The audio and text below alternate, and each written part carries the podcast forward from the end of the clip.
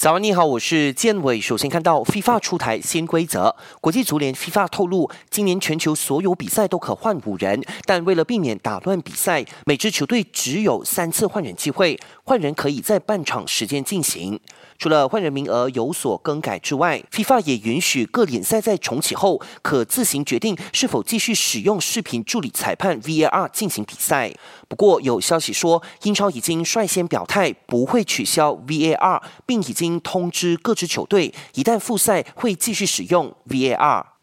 孙兴敏样样行，热刺锋霸孙兴敏进入韩国济州海军陆战队训练营将近三个星期，并在一百五十七名训练兵当中排名第一，被评选为优秀训练兵，不管在任何场合都力拼 Number One。